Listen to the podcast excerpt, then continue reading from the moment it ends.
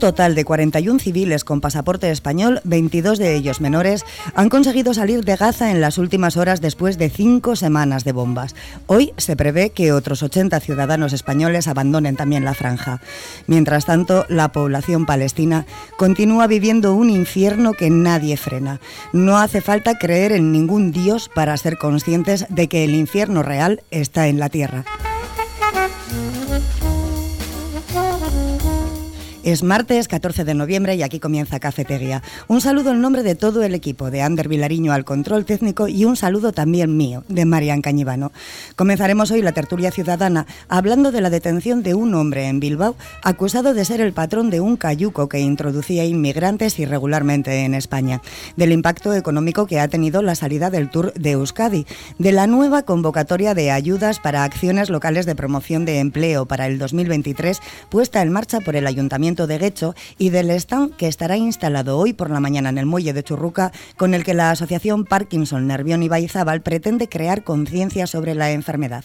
Y ahora, como cada día, escuchamos la predicción del tiempo para las próximas horas de la mano de Euskalmet. Egunon. Hoy por la tarde va a llegar un pequeño frente y cambiará la situación, pero hasta entonces seguiremos con temperaturas altas y ambiente claro.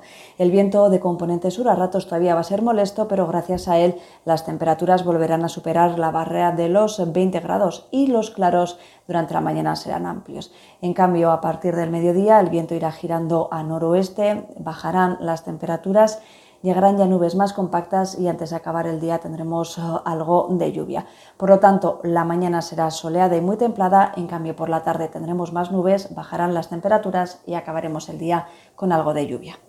Mañana empezaremos la jornada con bastantes nubes. La mañana será más bien gris y todavía no descartamos que sobre todo a primeras horas del día se escape alguna gota. Pero con el paso de las horas irá levantando y ya de cara a la tarde tendremos un ambiente seco, incluso con uh, apertura de algunos claros. Eso sí, no va a soplar viento de componente sur, de manera que mañana las temperaturas van a bajar y tendremos un ambiente más fresco aún y todo. Para estar en, noviembre las temperaturas serán suaves, con valores máximos en general rondando los 18 grados.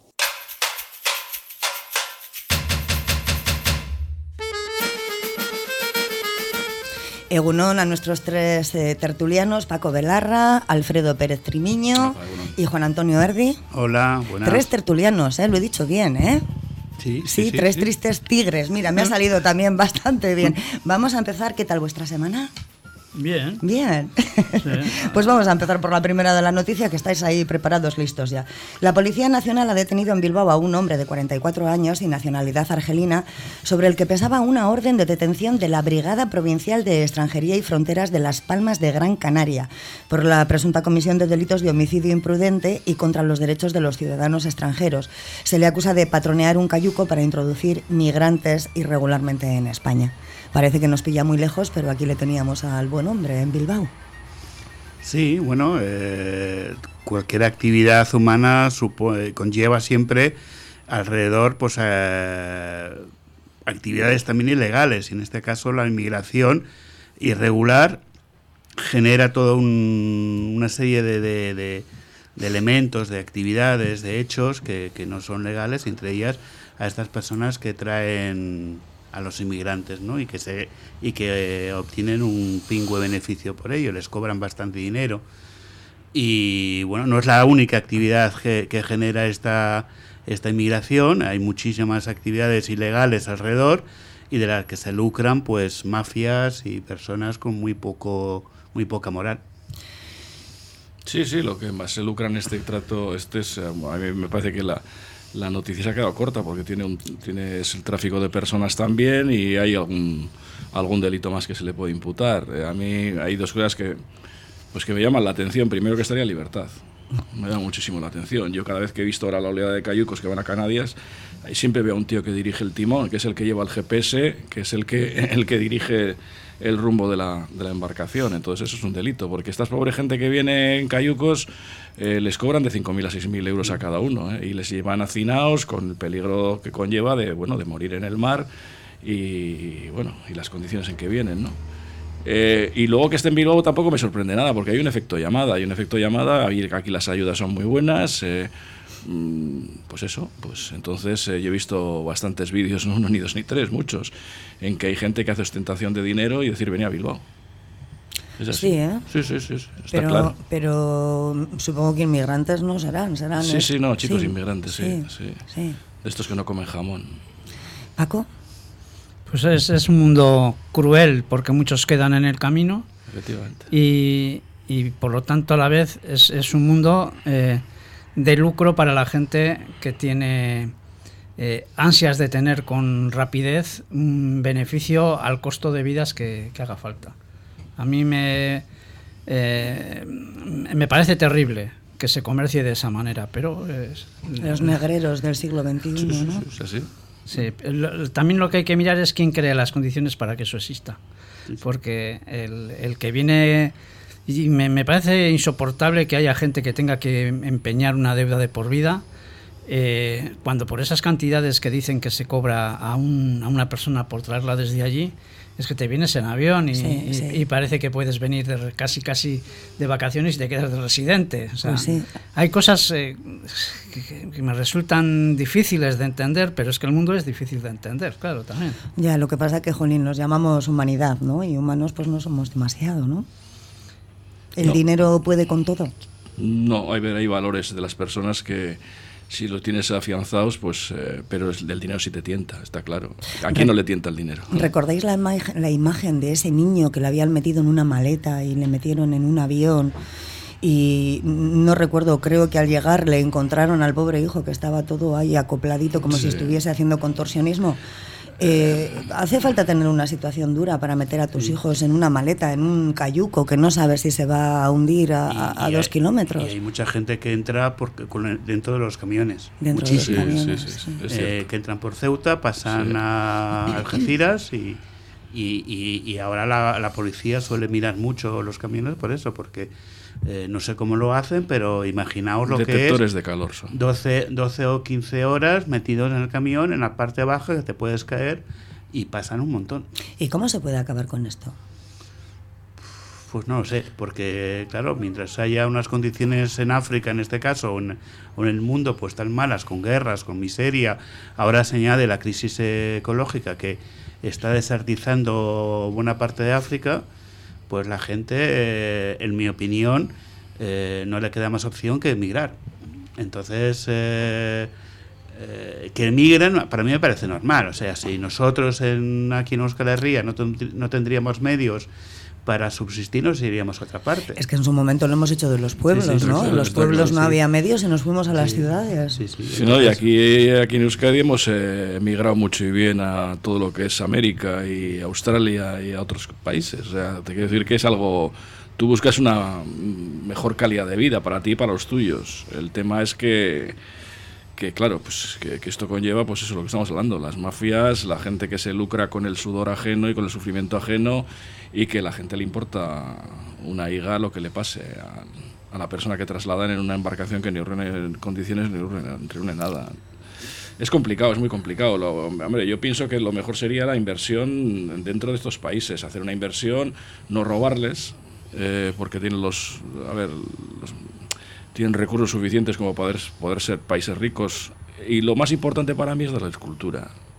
Es la escultura. Luego hay otras cosas que ya son que son esto lo de la, como digo yo, la democracia americana, ¿no? Que van por los países repartiendo democracia. Primero sí. siempre digo, pues reparte un poco para ti sí. y luego reparte por los demás. O sea, tú no le puedes hacer un demócrata como tú quieres a una persona que, que no, que no, que no, que no quiere ese tipo sí, de vida y, que no quiere y tiene otro yo siempre recuerdo con, con, simpatía y con risas, ¿no?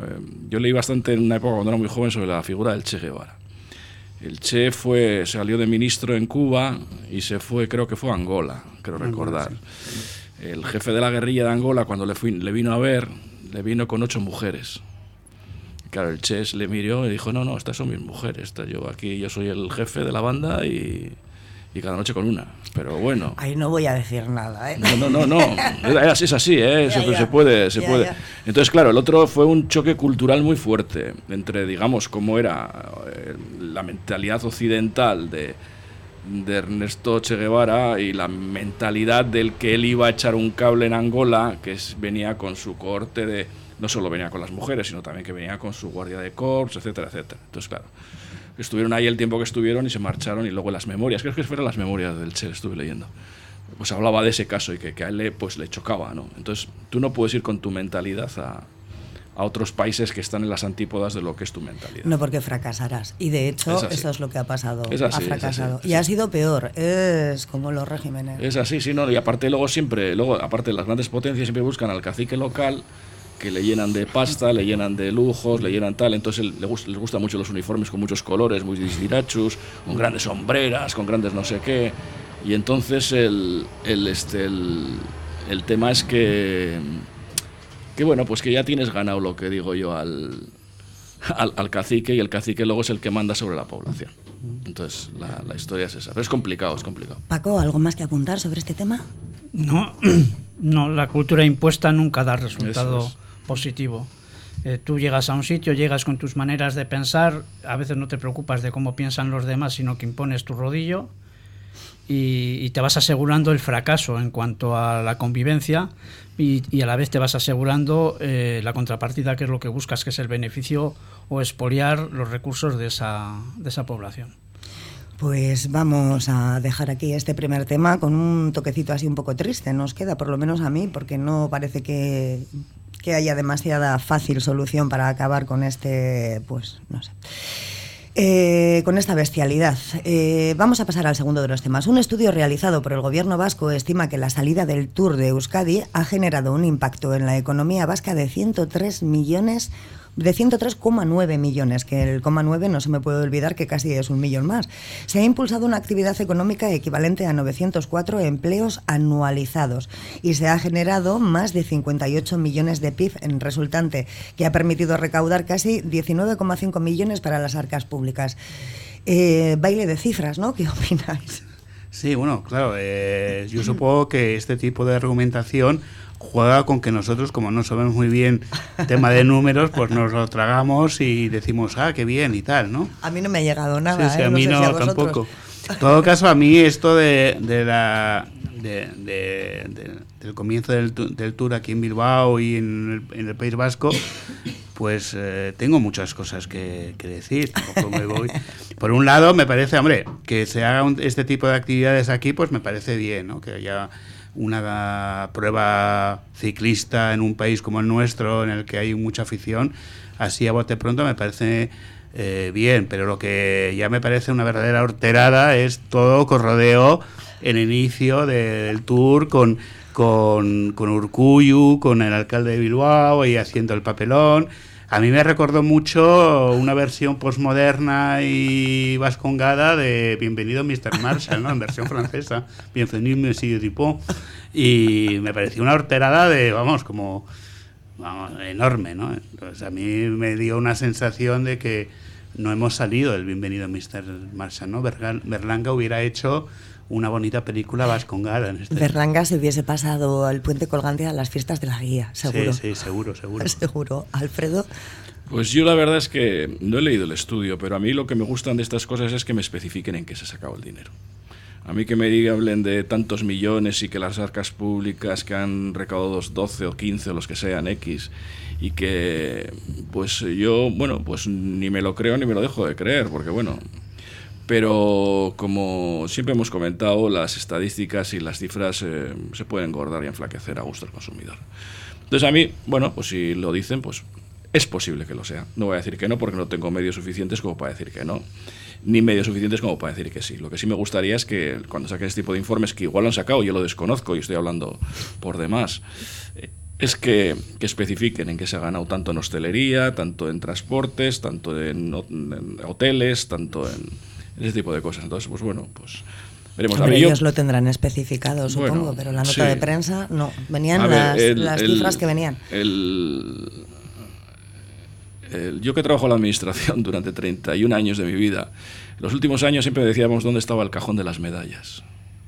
El cajón de las medallas es cuando hay una cosa, un informe muy bueno, una cosa de esta, siempre decíamos, abre el cajón de las medallas y ponle una a este. Entonces cogía, tenemos de vacilón ya un cacho recortado, que era, no sé, una galleta María una cosa de estas, y se la poníamos de, risas, ¿no? Porque sabíamos el, el ¿Cómo se pone una galleta María de Melaya? Pues Porque muy, se te tiene que romper. Con, con dos celos. Ah, pones un celo por un pero lado. luego otro no te la por- puedes comer, que tienes el pegamento No, no, no, no, es el cartón de la galleta María. Ah, el cartón, el, cartón. Pensaba que la cartón, galleta... No, no, el cartón de la galleta María. Entonces el, el tema es ese, dice, ponle, ponle, porque sabíamos cuando iba a pasar a la firma el, el documento, pues la repercusión que iba a tener. Entonces veías la sonrisa de la persona que salía del despacho y todo esto y te decía, ponle, ponle, ponle la galleta María. Entonces la, la, la vaina es esa. Yo, eh, puede ser cosas de autobombo, puede ser lo que sea, pero mi- mira, siempre que sea dinero para fomentar lo que es el empleo en aquí, a mí me parece correcto. A mí como si vienen los chinos a hacer el año nuevo chino, me da, me da igual. O sea, es una manera también de colocarte en el mundo y, y que gente venga a verte, ¿no? Entonces, pues bueno, pues a mí me parece bien, pero bueno, pero siempre según etanola, como se dice en euskera, ¿no? Según y cómo. Paco.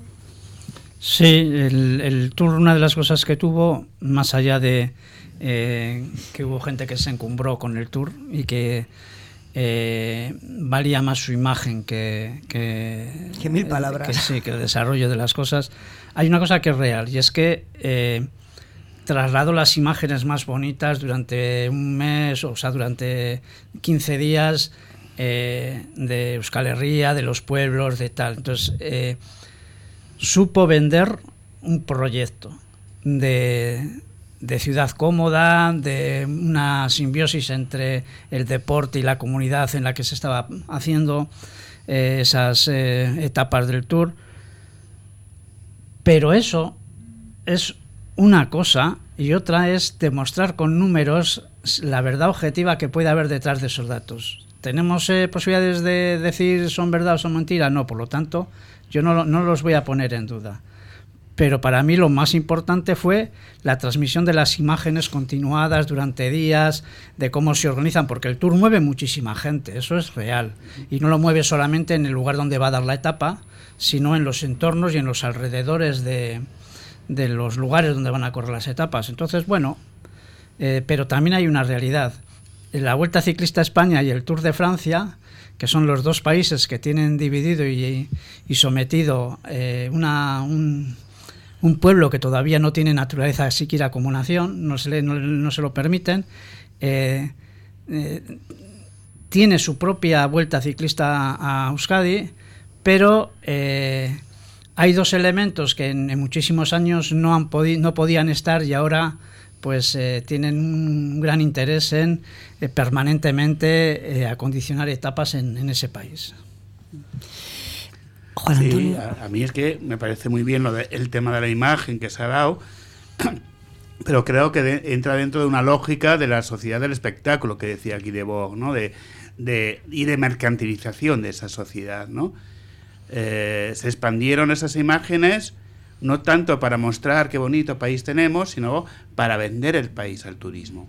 Y ahí yo sí que tengo ciertas dudas acerca de que ese modelo final de sociedad que quieren construir sea el idóneo. O sea, se está imponiendo el modelo Barcelona de turismo, que es vender, en, su, en este caso, la ciudad de Barcelona. Ahora, la ciudad han vaciado eh, barrios, han, han vaciado zonas de Barcelona para el disfrute de los turistas. La gente de Barcelona tiene auténticos problemas Sí, para sí, sí. conseguir un piso de alquiler. Sí, sí, O sea, o sea, no encuentran. han encarecido los precios, ha aumentado la delincuencia, eh, bueno, toda una serie de cosas que ha hecho que ese modelo se nos demuestre que ya no es útil, que es una verdadera aberración. Y aquí han optado por seguir ese modelo.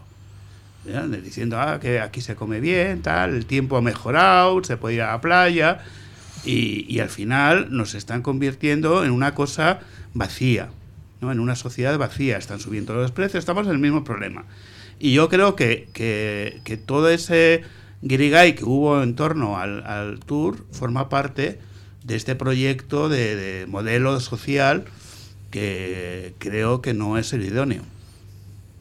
Sí, sí, estoy bastante de acuerdo en lo que ha dicho. Solo matizaría de que Barcelona se ha convertido en lo que se ha convertido merced a los políticos que tiene.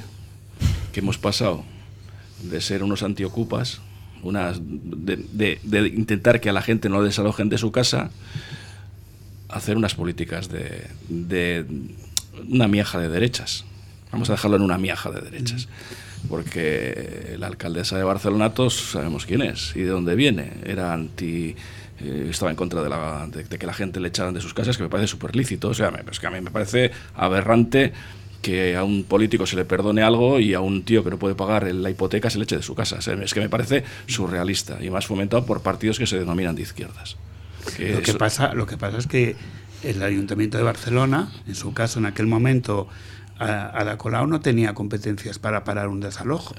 Las no, no, no, tenía antes de ser alcaldesa, ojo. Sí, antes de pero estaba en el Ocupa. pero cuando ha sido alcaldesa ha echado a gente de su casa mucho y bien, ¿eh? En pisos municipales. Sí, sí, sí, les ha echado de su casa mucho y bien. Entonces, a mí me causa desazón es, joder, la, la, nueva política, ¿no? Que decimos, o sea, yo vengo a regenerar la política, pero convierto en lo que yo mando, al final en un estercolero. O sea, a mí es que me sabe, me sabe, A ver, yo la derecha ya sé de dónde viene. Es que yo creo que nadie aquí se engaña si en vez de subirme un 5 me van a subir un 3 y ese 2 para quien queda. Si en vez de tener unas condiciones laborales que tengo que tener un arnés de seguridad para subirme a una fachada, un casco, unas botas, no sé qué, no me lo dan y eso es lo que se ahorra la empresa. Eso, lo sabemos todo. A mí lo que me causa desazón es los que se denominan que están a favor de, de las clases más desfavorecidas, que una vez que tocan pelo se comportan como se comportan. Y Barcelona, que tiene una delincuencia brutal, posiblemente sea eh, la ciudad europea con más delincuencia, que te roban, bueno, a la mínima. El otro día pasaron un vídeo que yo lo tenía un par de días antes de que lo diera la televisión, de dos personas haciéndole un mataleón a un extranjero que estaba bastante bebido para robarle el reloj, bueno, para robarle todo. Eso es el pan nuestro de cada día en Barcelona. Entonces, el tema es ese, que yo me quedo pegado, joder, yo que tengo poder, pues voy a regenerar los barrios, voy a quitar a esta gente de aquí, voy a darle poder a la policía para que, joder, mantenga el orden, porque, a ver, el, tema está claro, o sea, si yo creo una, un tema de delincuencia, creo guetos y creo de todo. Sí, pero esa delincuencia que hay en Barcelona no es una delincuencia que sea porque sí, es una delincuencia que, que, es una pata más de un proyecto de ciudad. O sea, donde hay turismo, esas mafias, esos ladrones que, que roban en el metro de Barcelona, son grupos organizados que viajan de una ciudad a otra. y, y, muy pronto nos tocará Bilbao. ya, en Bilbao ya están, ya están. En Bilbao te puedo asegurar que están ya. Y entonces, eh, no, no es un tema por sí la delincuencia barcelona, es que, forma parte de un. ¿Sabes lo que hizo la Colau cuando entró de alcaldesa a Barcelona? Lo primero que hizo, disolver una unidad de la Policía Municipal de Barcelona. Sí, bueno, los antidisturbios. Sí, sí, sí, sí, Los disolvió. Claro, y luego tienes ahí todos campando a sus anchas. Paco. Ay, perdón, perdón. Sí, no, eh, pero yo iba a decir que los antidisturbios no son los que luchan contra la delincuencia. los antidisturbios son los que en un momento dado tienen que entrar. Es que, a ver, la, la, imagen del antidisturbio siempre se asocia con un tío con un casco, un escudo, una porra que se enfrenta a un violento. No, no. La imagen del antidisturbio se asocia también a furgonetas, unas detrás de otras, que van pues eso, en operaciones policiales de que tienen que hacer una redada en un barrio, que tienen que entrar a un sitio, que tienen que hacer una entrada de, una, orden de entrada y registro, etcétera, etcétera. Pero si tú, una gente que está todo el día preparándose, todo el día entrenándose, todo el día, joder, que además son servidores públicos, tú lo primero que haces es disolverlos, pues apaga y vámonos. Yo lo que todavía me extraña es que, haya sacado los, votos que haya sacado. O sea, es una cosa que me, causa... Yo tengo familia en Barcelona, ¿eh? te lo digo de primera mano. Paco, ¿algo más que decir sobre este tema? Eh, la construcción del modelo social eh, te lleva siempre, si haces una, un núcleo eh, en el que la economía y el poder se establece y tiene una apariencia de vida cómoda y ostentosa, en su periferia se genera todo un baúl de residuales sociales que están pauperizados. De ahí tiene que salir de esa contradicción entre la opulencia y el poder eh, y la, la, pobreza y, y la, la, agrupación de personas eh, con unos niveles de renta muy bajos, con dificultades para sobrevivir, tiene que nacer una explosión. Y esa explosión durante un tiempo es, eh, pues te roban, buscan la manera de sobrevivir de, de, formas no lícitas, si se quiere decir así, pero ¿a qué estás abocando si tú, en lugar de,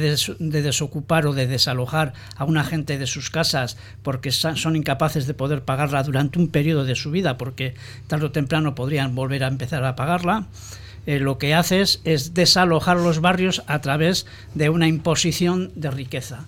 Cuando la imposición de riqueza se impone como método de vida, el pobre se tiene que alejar de la ciudad. Y recalificar determinados barrios para tirar todas las casas y construir macroestructuras para que se alejen, para que se alojen personas con una calidad monetaria superior a los que vivían anteriormente ahí. Y eso al final, los que lo permiten son los políticos.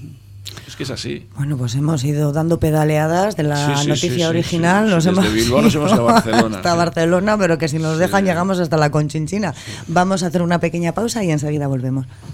Con la utilización de la chartela comercio de Portugalete, entras en sorteos diarios de vales de compra a consumir en los establecimientos asociados de la Asociación Comercial y Profesional y son acumulables. Hazte ya con tu chartela de compra. Son todo ventajas, porque el comercio asociado es tu mejor aliado. Compruébalo. Si quieres comer cocina tradicional mexicana, pero de verdad, Cantina Mexicana Las Marías, en Portugalete, para disfrutar de la auténtica cocina mexicana, todo casero. Cantina Mexicana Las Marías, en General Castaños 8 con terraza en la Plaza de la Ranche y en Baracaldo Plaza Europa 2. Cantina Mexicana Las Marías. Llámanos y te lo llevamos a casa. Para Portugalete 946-523-694 y para Baracaldo 944-348-655. Cantina Mexicana Las Marías en Portugalete y Baracaldo. Para disfrutar de la auténtica cocina mexicana. Lencería Nereides es tu mejor aliado te sentirás realmente cómoda y encontrarás lo que estás buscando. Lencería Nereides. Todo en Avenida Ávaro 16 de Portugalete. Para ti, mujer.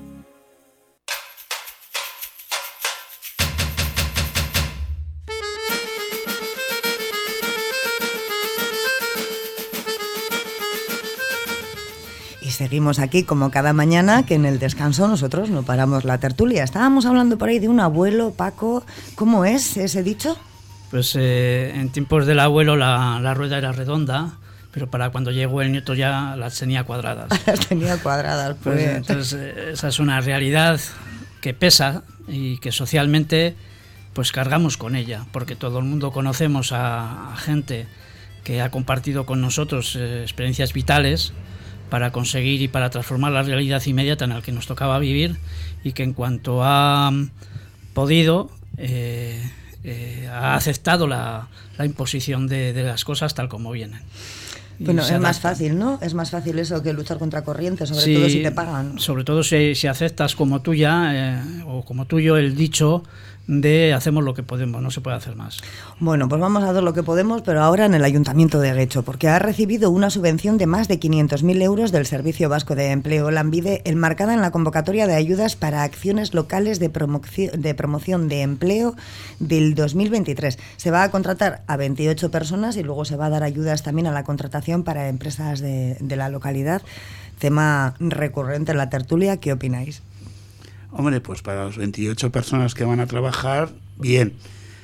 ¿Pero eh, sirve de algo luego estos programas? Eh, sirve para demostrar la, incapacidad del sistema para dar trabajo. O sea, vale. Sobre todo. Y, y, el reconocimiento de que al final, si no hay este tipo de ayudas, pues eh, no se mejora. Y lo que vamos a tener es precariedad y tal, ¿no? Y, y atando un poco lo que decíamos antes, eh, ese modelo del turismo pues lo que fomenta es la precariedad laboral, no nos engañemos, o sea, y entonces, bueno, eh, bien por la gente que va a encontrar trabajo y que va a cobrar y que va a tener mayor experiencia, pero me temo que es una tirita, un parche, ¿no? Paco. la propia noticia lo dice, el parche es de un año y suerte por los 28, por los 31, por los que coincidan. Bueno, hay dos o tres puestos que se hacen fijos permanentes, pero todos los demás son volátiles en el año.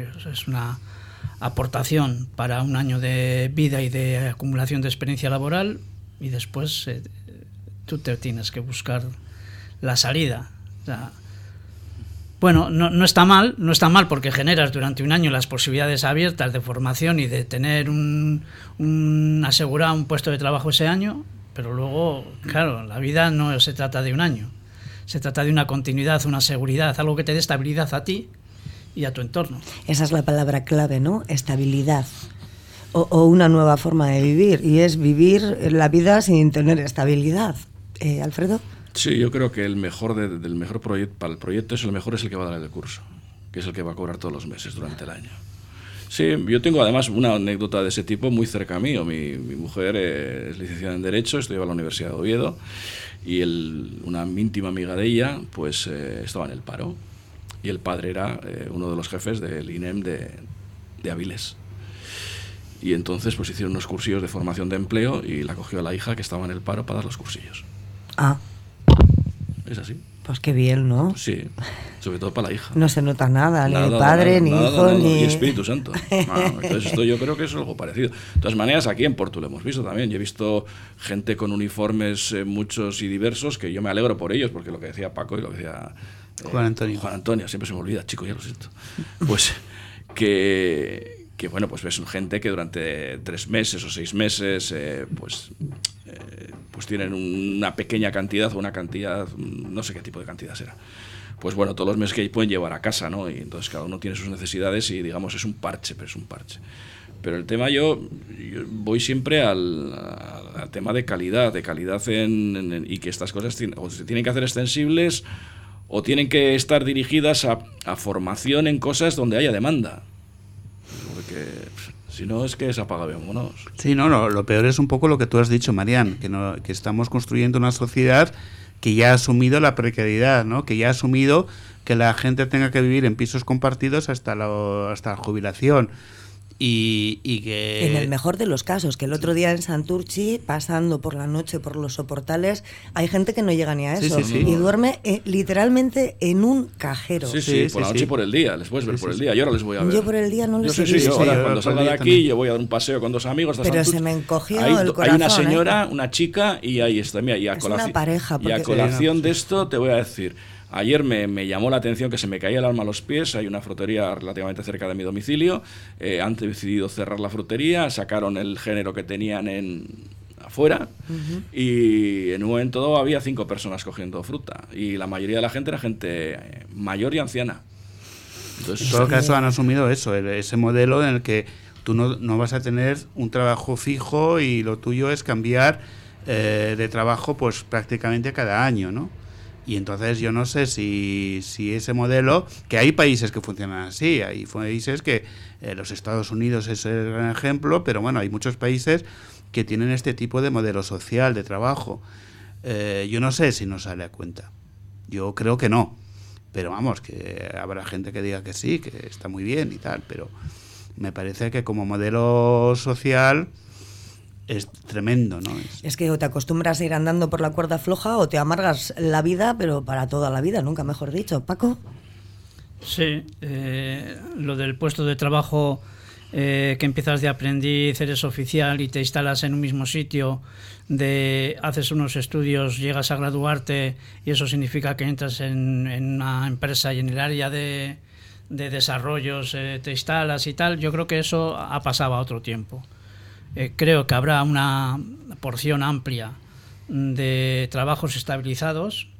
Creo que siempre va a haber unas oficialías que, que van a tener su, su línea de trabajo y continuado, pero creo que habrá una mayoría de la gente que estará saltando permanentemente de unos puestos a otros. Pero eso no ocurre eh, igual que salen las flores en primavera, no ah, es algo natural. Eso es, algo que se va creando, es una construcción social. Pero, a ver, yo creo que sí hay posibilidades de, de una estabilización del, de los puestos de trabajo. Mira, el, el, otro día pues han hecho una reforma en casa de mi ama, abajo, en el portal y todo esto, y eh, hablando con uno de los electricistas, que fue el que estaba poniendo el, el tema de los videoporteros, me decía que tenían bastantes problemas para conseguir conseguir gente, gente cualificada. Y como eso me consta que hay un montón de, del, día a día, de la necesidad, de, que, que, no hay. Porque también hay que entrar que hemos hecho una evolución también personal de, de, la sociedad. O sea, un chaval de 20 años ya no quiere apretar tornillos, ¿eh? Se nos quite de la cabeza, quiere ser TikToker. O youtuber, no, no, no, es así. O youtuber, o influencer, o instagramer. Sí, pero esto la tontería a los 22 años se le va. Sí, sí, bueno, hay alguno que le dura un poco sí, hay alguno que ¿eh? le dura mucho, hasta el doble, y hasta, algunos hasta el triple, que están viviendo de la mamandurria con 60 palos. O sea, sí. no, no, no, no, no, no te creas que... Bueno, pues es mira, de una forma supuestamente fácil de ganar dinero, a bueno, fácil, no sé si será No sé, fácil yo- o no, porque no lo he probado ni tampoco consumo No, ¿eh? ese tipo de tampoco, imágenes ni de vídeos. Pero vamos a pasar a, a- a- a- a la última de nuestras noticias, que sí que requiere esfuerzo para hacerse visible en la sociedad. Hoy desde las 10 de la mañana hasta la una y media, la Asociación Parkinson Nervión y Baizábal va a tener instalado un stand informativo de sensibiliz- sensibilización perdón, y divulgación sobre la enfermedad del Parkinson en el muelle de Churruca de Portugalete. Para la asociación es fundamental seguir desarrollando la programación de diferentes acciones para dar mayor visibilidad a esta enfermedad y despertar la sensibilidad entre la población en general. ¿Todavía andamos así? Sí, sí, por desgracia andamos así. Y a esta gente es la que no se le valora, a la gente, estos voluntarios que para mí tienen el cielo ganado. eh, la inversión en investigación es mínima, o sea, nos podemos gastar una pasta en, en- tonterías, eh, publicidades que no van a ninguna parte y que al día siguiente están en el cubo de la basura. Eh, y esta, esto que, que- habría que pagar a científicos cualificados, porque este país tiene grandes científicos, para investigar no solo el Parkinson, sino otro tipo de enfermedades que pueden ser más o menos importantes a nivel de... La, a ver, una enfermedad es importante si ya le pasa a una persona. Con tal que le pase a uno, para esa persona enf- lo, lo que él padece es súper importante. Entonces el tema es ese. Entonces, pero aquí pues nos dedicamos a las flores y a los pájaros. O sea, en sí. estos días ha salido una noticia, no recuerdo exactamente cuándo, que eh, un paciente con Parkinson volvía a caminar gracias a una Sí. neuroprótesis Sí, que sí, le habían sí, instalado. O sea que la investigación Sí. realmente puede llegar a, a- Claro, a- a, dar una calidad de vida muy buena a determinadas personas que padecen este tipo de. de- ¿Os habéis de planteado dolencia. cuánto cuesta una bomba, por ejemplo, de las que se está tirando en Israel? Pues una pasta. Bastón es uno de los grandes negocios del mundo. Pues Eh, igual nos podíamos ahorrar unas cuantas bombas y, y- y poner unas cuantas neuroprótesis o por lo menos investigar con el Parkinson. ¿eh? Sí. Igual en una semana acabábamos con las enfermedades, con... Incluso está contabilizado. Aquí eh, en Bilbao hay, una organización que se denomina, uno es el nombre de la campaña, la, guerra comienza aquí. Está y, y- y- Ina Robles, el bombero este Sí, Sí, sí, famoso. hemos tenido como Sí, le he tertuliano. conocido yo aquí, sí. Sí, y, y ellos tienen contabilizado lo que gasta, lo que se gasta en Euskal Herria en la producción de bombas que luego se venden a países como Arabia Saudita, que tiene una guerra en Yemen, como Israel y tal. ¿no? Entonces está contabilizado y el dato es estremecedor. Pues, pues podrían aplicar un poquito. Mira, por ejemplo, esta gente que está en el stand, que si pasan, si pasan por el muelle de Churruca, que sepan que les van a explicar todo lo relacionado con la enfermedad, eh, podían darles algo más, ¿no? Es que no lo sé, Paco. Podrían ir al Ministerio de Defensa. Y, Sí, por ejemplo, pues sí, sí. Para enseñarles lo que es necesario. O al de igualdad. O al de igualdad, porque 550 millones para lo que hemos hablado antes a micrófono cerrado. Paco, Sí, eh, para mí el mérito está en, la gente normal y sencilla que sale a la calle a divulgar la verdad eh, que lleven los pueblos. Este es un pueblo que cada vez va más hacia un pueblo de edad, de edad avanzada. Y me parece que es importante el trabajo que ellos hacen, independientemente de que no se les valore mucho y que una vez al año salgan a la calle a hacer divulgación de algo que existe y ellos nos traen la verdad diciéndonos, señores, esto es lo que hay, a esto hay que ponerle solución. Sobre la guerra, eh, decir que hay dos bancos, el, ban el BBVA y el Banco de Santander, que tienen las mayores multas por eh, blanqueo de dinero, que es una manera muy fácil de decir las cosas, pero que van en relación a dos causas. Una, las drogas blanquean el dinero de las drogas, esos dos bancos principalmente, y han tenido unas multas muy millonarias, y el tráfico de armamento. Ese, ese tráfico esencialmente es sobre la muerte. Y el País Vasco es un gran productor de muerte, porque desde las minas hasta las cargas huecas, etcétera, etcétera, aquí hay una producción tremenda. Y no es casualidad que los directivos de, de los equipos más importantes de fútbol de Euskadi tengan hacedores de esas empresas. madre mía, en 30 segundos hemos puesto patas Sí, sí, es arriba, absolutamente todo por un stand de Parkinson. Sí, sí, no nos así, dan una de decir feria... es y, esto, y esto no lo mostrarán esas imágenes tan bonitas No, del no, tour. no, ¿no? no. Sí, sí, Pero de todas sí. maneras, a ver, eh, yo, eh, ya a mí me gusta mucho la historia y me retrotraigo a, a siempre a la historia. Euskadi ha sido un productor de armas desde el siglo XV, del siglo XVI. O sea, Soraluce era Plasencia de las armas. Eh, eh, Orbea hacía pistolas antes de hacer bicicletas. Sí, ya, ya. BH es Beistegui Hermanos y producía las pistolas ametralladoras más importantes durante la República, que era una copia de la de una Luyer o no sé si era Luyer o Mauser. La Mauser también hizo una pistola ametralladora de, que, se repartió mucho y bien en la, en la guerra civil y en la guerra mundial. Entonces, a ver, Pasa que hemos ido evolucionando y antes tirábamos con tiragomas y ahora tiramos unas bombas de 500 kilos. Pero si no necesitamos, mira, que nos den tiragomas a todos, pero que a esta gente, por favor, se les dé dinero para investigar y para que tengan una calidad es que a mí, me parece, a mí me parece indignante que dentro de los presupuestos, lo que la gente no se lee, eh, yo en mi casa tengo una persona que se lee los presupuestos generales del Estado, tiene un más valor que el guerra. Pues sí, ¿eh? Ya sí, te sí. digo. Y ahí van todas las partidas, ¿no? Y ahí te encuentras cosas que dices, te ponen los pelos como escarpias.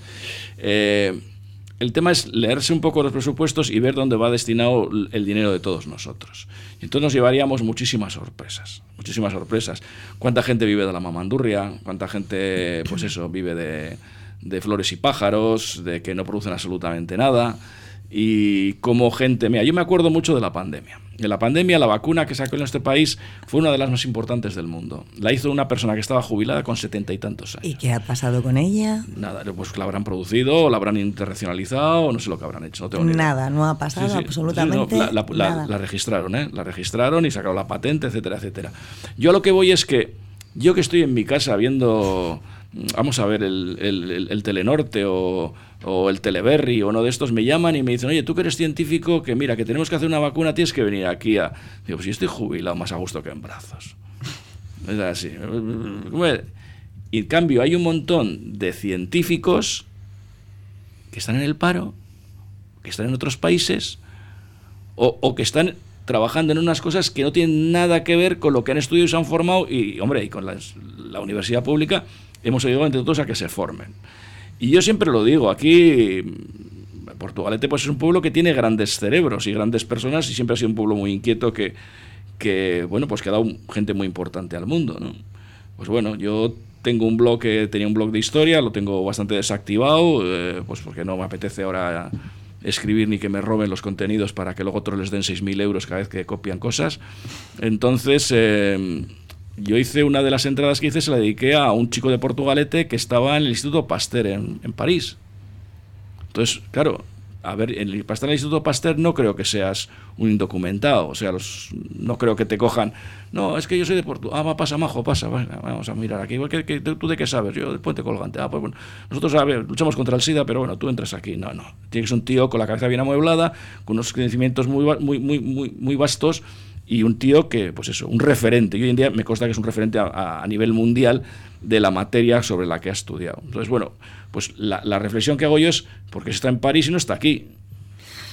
Es Juan. Antonio, Sí, sí, no, no. Y el otro día también escuchaba en otra radio una entrevista a una científica española que está en Alemania. Eso Y es. lo mismo, ¿y por qué está en Alemania? Y otra cosa es que quiera irse al extranjero, que me De, parece de muy manera digno. voluntaria, está claro. Pero, pero de repente nos encontramos con que tenemos científicos en Francia, en Alemania, en Inglaterra. Y, y aquí lo que invertimos es en turismo y en, Eso es. y en armas. Entonces, Eso es, sí, bravísimo. o sea. Entonces este es el modelo que nos merecemos en cierta forma. No, No, no, no estoy de acuerdo contigo. Bueno, quiero decir, no, yo tampoco, pero vamos, quiero decir, que es una frase hecha. Pero, pero que, que a mí me parece que, aunque suena a utopía, lo que hace, lo que es necesario es que desaparezca el mercado de armas y eso se invierta en ciencia y es lo que nos va a dar eh, fortaleza social. ¿no? Pero lo malo es que, a ver, hay que ser, hay que ser eh, consecuentes. Si tú no inviertes en mercado en armas, igual tu vecino se invierte y un día te toca los pies, ¿eh? ya. Mira los que tenemos en la parte de abajo, que el Estado no era financiando los, los israelitas. Paco, algo para, para cerrar, que nos quedamos sin tiempo. Eh, Mira, los países que invierten mucho en armas, o por lo menos que invierten más del 33% de su, su Producto Interior Bruto en la creación del armamento, creo que el único país que lo ha hecho o que lo está haciendo es Estados Unidos. Estados Unidos produce, ¿conocéis algo que se produzca para no consumirlo? Bien, pues entonces Estados Unidos mm, produce tanto armamento que necesita casi tener una guerra todos los años localizada en algún punto del planeta para eh, poder gastar lo que produce. Pues nos quedamos con esa afirmación rotunda eh, para terminar para terminar la tertulia de hoy. Paco Belarra, Juan Antonio Erdí y Alfredo Pérez eh, Trimiño. Nada, el próximo martes aquí os quiero, fieles a, a una nueva cita en cafetería con más temas y más frases rotundas de estas que son las que acabamos de acabar. Carnicería Sandra en Portugalete con su buena cocina casera para llevar. Menú del día, cordero y cabrito asados todos los días, carne de Ávila certificada. Carnicería Sandra, frente a la entrada de metro de Carlos VII, teléfono 944 629 572. Llámanos y pruébanos.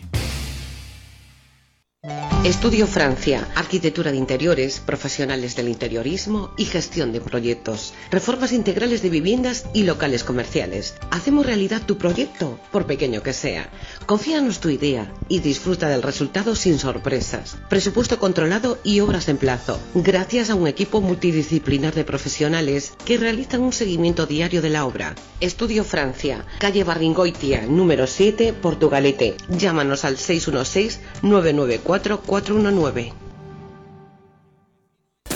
Lambide empresa de inserción social sin ánimo de lucro, en colaboración con Alcampo, acaba de inaugurar un magnífico supermercado en la calle Ortuño de Alango número 9 en Portugalete. Compra en un supermercado diferente al mejor precio. Apoya la creación de empleo comprando en Lambide Visía.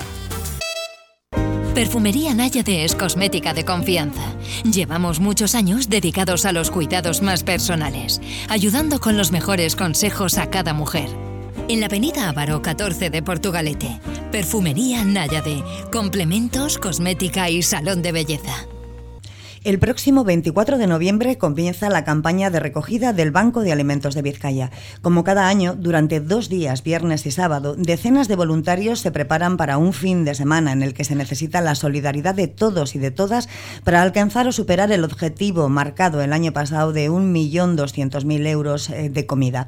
Eh, para hablar de ello tenemos hoy con nosotros a Teresa González y Blas Sánchez, voluntarios del Banco de Alimentos de Portugalete, Egunon a los dos, y a José Manuel Villameriel, coordinador del Banco de Alimentos de Vizcaya. ¿eh? Bueno, José Manuel. Hola, qué bueno.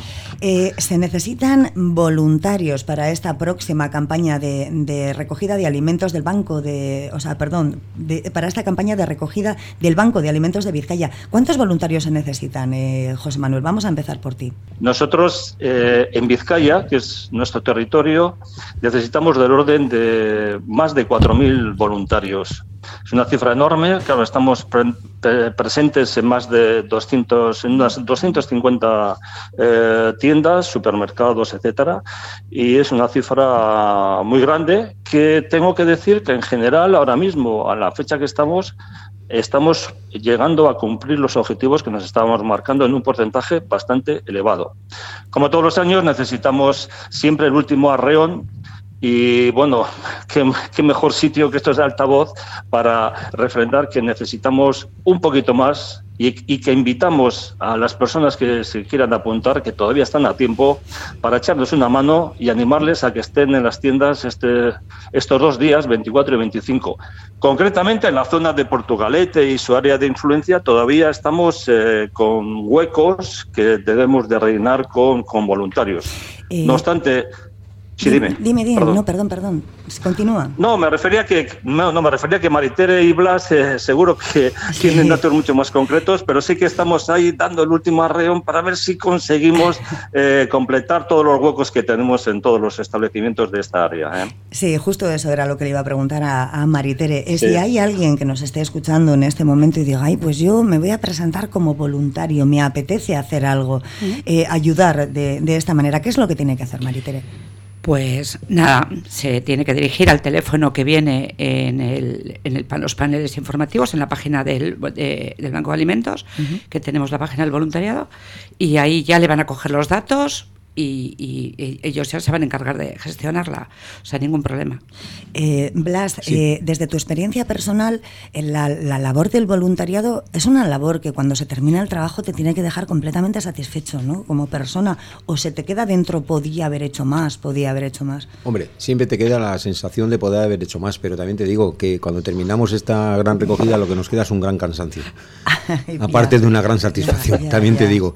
Eh, es un fin de semana mortal semana mortal, mortal. Eh, en el caso de Mariter y mío, precisamente, que somos responsables de la recogida en el centro comercial de Bayonti, te puedo asegurar que desde las 10 de la mañana hasta las 10 de la noche se hace bastante largo los dos días, pero satisfechos totalmente. Y yo lo que sí quería hacer desde aquí pues es un llamamiento precisamente, eh, eh, especialmente a la juventud. Los jóvenes tienen que implicarse en este tipo de, de experiencia de voluntariado porque enriquece mucho y de alguna manera eh, van, a, van a entender eh, la necesidad que vecinos suyos, es que a veces te encuentras con vecinos tuyos ¿eh? que van a hacer, que van a recoger alimentos al banco de alimentos. Entonces eso enriquece y de alguna manera te pone de verdad en el plano, en el plano real de la vida.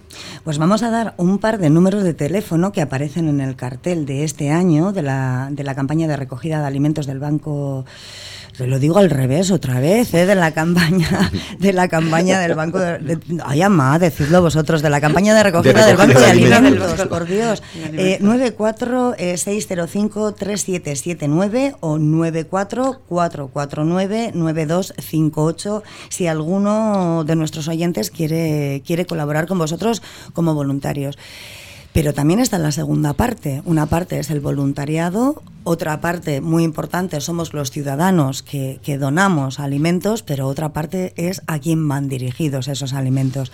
¿Qué es lo que ha pasado durante estos 365 días desde la anterior campaña de, Navidad? ¿Cómo pues están las cosas ahora? Pues te cuento, en Portugalete nos, nos ha subido eh, el número de usuarios.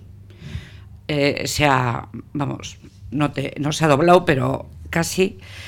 Tendremos como ciento y pico usuarios más que el año pasado. Sí, ¿eh? Familias. Eh, familias, sí, familias. Bueno, digo usuarios, pero son familias, sí, una media. Además, eh, ya no es el perfil inicial que venía el típico inmigrante, solo la típica persona solitaria y tal. Ahora ya es eh, familias enteras y nacionales nacionales que les ha cambiado la vida y sí sí que puedes pensar oye no pues mira son inmigrantes no tienen pero de aquí también eh, y a nivel de Vizcaya qué datos manejamos sí, sí, no, perdona no es clarísimo ¿eh? o sea ha cambiado radicalmente. Mira para que os hagáis una idea a nivel de lo que es el banco de alimentos en este primer eh, semestre del año hemos repartido del orden, mira, os voy a dar los datos. Han sido 2.279.000 kilos, a 158 entidades y en, las que están incluidas 26.084 personas que han sido atendidas. 26.084 personas que no son personas, sino familias, realmente. No, en este caso sí son personas. vale, vale. Son personas, sí, sí, sí. En este caso sí. Es, decir, eh, es una cantidad eh, impresionante. Como muy bien han dicho Maritera y Blas, eh, ha cambiado mucho el perfil y ha aumentado muchísimo el número de beneficiarios. Y eso, unido a la influencia enorme que está teniendo los incrementos de precios, nos está limitando muchísimo la, capacidad de respuesta y de atención a estas familias. estamos, de hecho, la dieta básica que estaba establecida para este año se ha ido reduciendo paulatinamente, pues porque no tenemos productos para poder entregar en las cantidades que estaban establecidas inicialmente. nivel de leche, nivel de aceite, etcétera. Hemos reducido sensiblemente. Comentábamos, discúlpame, antes de la entrevista, eh, José Manuel que realmente vuestro objetivo era superar eh, la cantidad que habéis recogido no en kilos de alimentos, sino en dinero, porque muchas de los, mucha de la gente que vamos al supermercado no compramos comida, sino que directamente os hacemos eh, un ingreso de, de, lo que sea, de lo que sea o una donación en metálico, pero que queríais superar ese millón doscientos mil euros precisamente por eso, ¿no? Porque es que la inflación os está acribillando, ¿no? Sí, sí. Y un, matiz al respecto del monoalimento, eh, para que quede absolutamente claro, el Banco de Alimentos jamás toca ese dinero, es decir, ese dinero nunca va a una cuenta del Banco de Alimentos, son cuentas que quedan en las cadenas y de donde nosotros, el Banco de Alimentos, va eh, cogiendo alimentos por el importe que tenemos. El día que se nos acaba el dinero, no cogemos alimentos, no traemos alimentos para aquí. Es, es un matiz importante el hecho de que todo el mundo tenga la absoluta seguridad que el Banco de Alimentos no maneja esas cuentas en absoluto, no, nunca están en la cuenta del Banco de Alimentos. Es simplemente un depósito que figura ahí y de donde nosotros vamos retirando alimentos por ese importe. y efectivamente, queremos, queremos superar ese millón doscientos mil sin duda, porque la inflación nos, nos, está comiendo, nos está comiendo.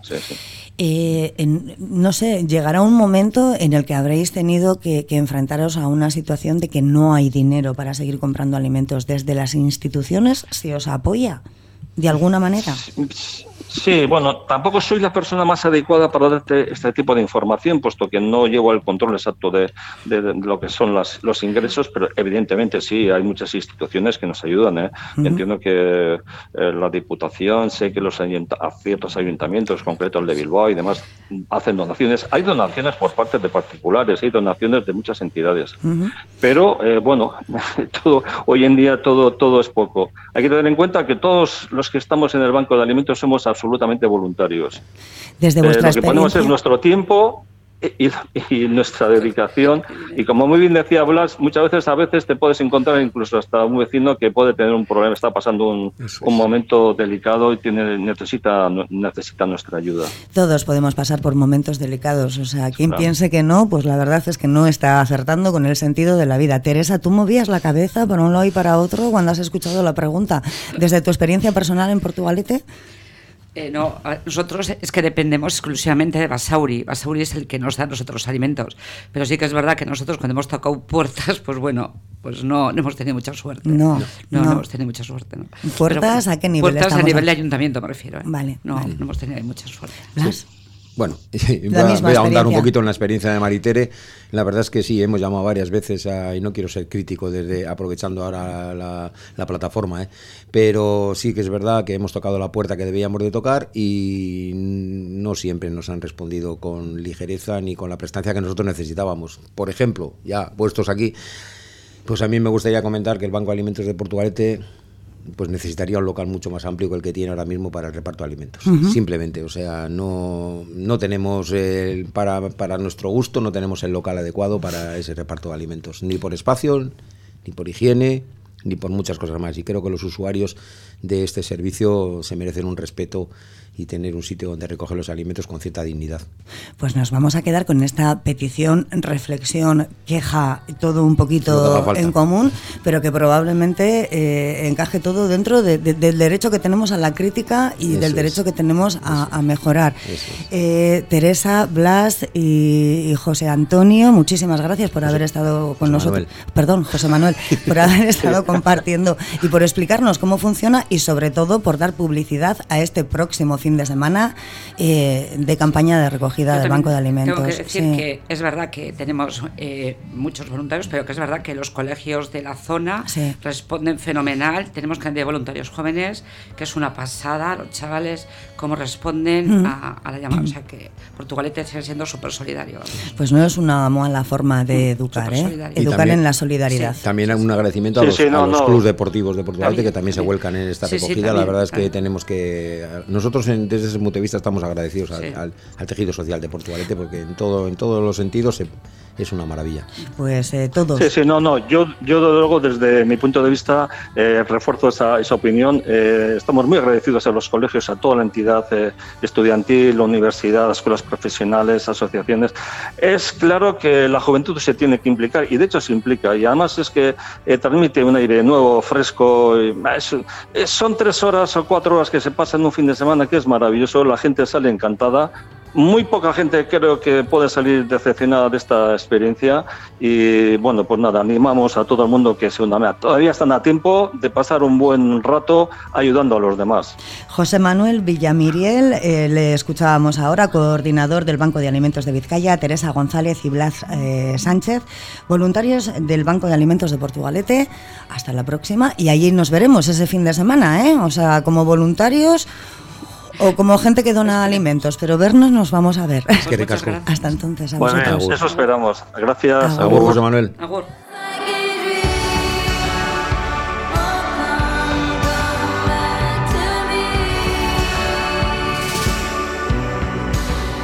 Ya sabes, la próxima semana, el viernes 24 y el sábado 25, tienes una cita obligada con la solidaridad y con la campaña de recogida del Banco de Alimentos de Vizcaya. Además, si ves que te sobra tiempo y no sabes qué hacer, que de repente te apetece mucho hacer algo por los demás, ponte en contacto con ellos porque todavía están buscando voluntarios. Y así, con este llamamiento, nos despedimos hoy en Cafetería. Mañana más, más temas, más tertulianos y más entrevistas. Hasta entonces, te deseamos que tengas un muy buen día. Agur.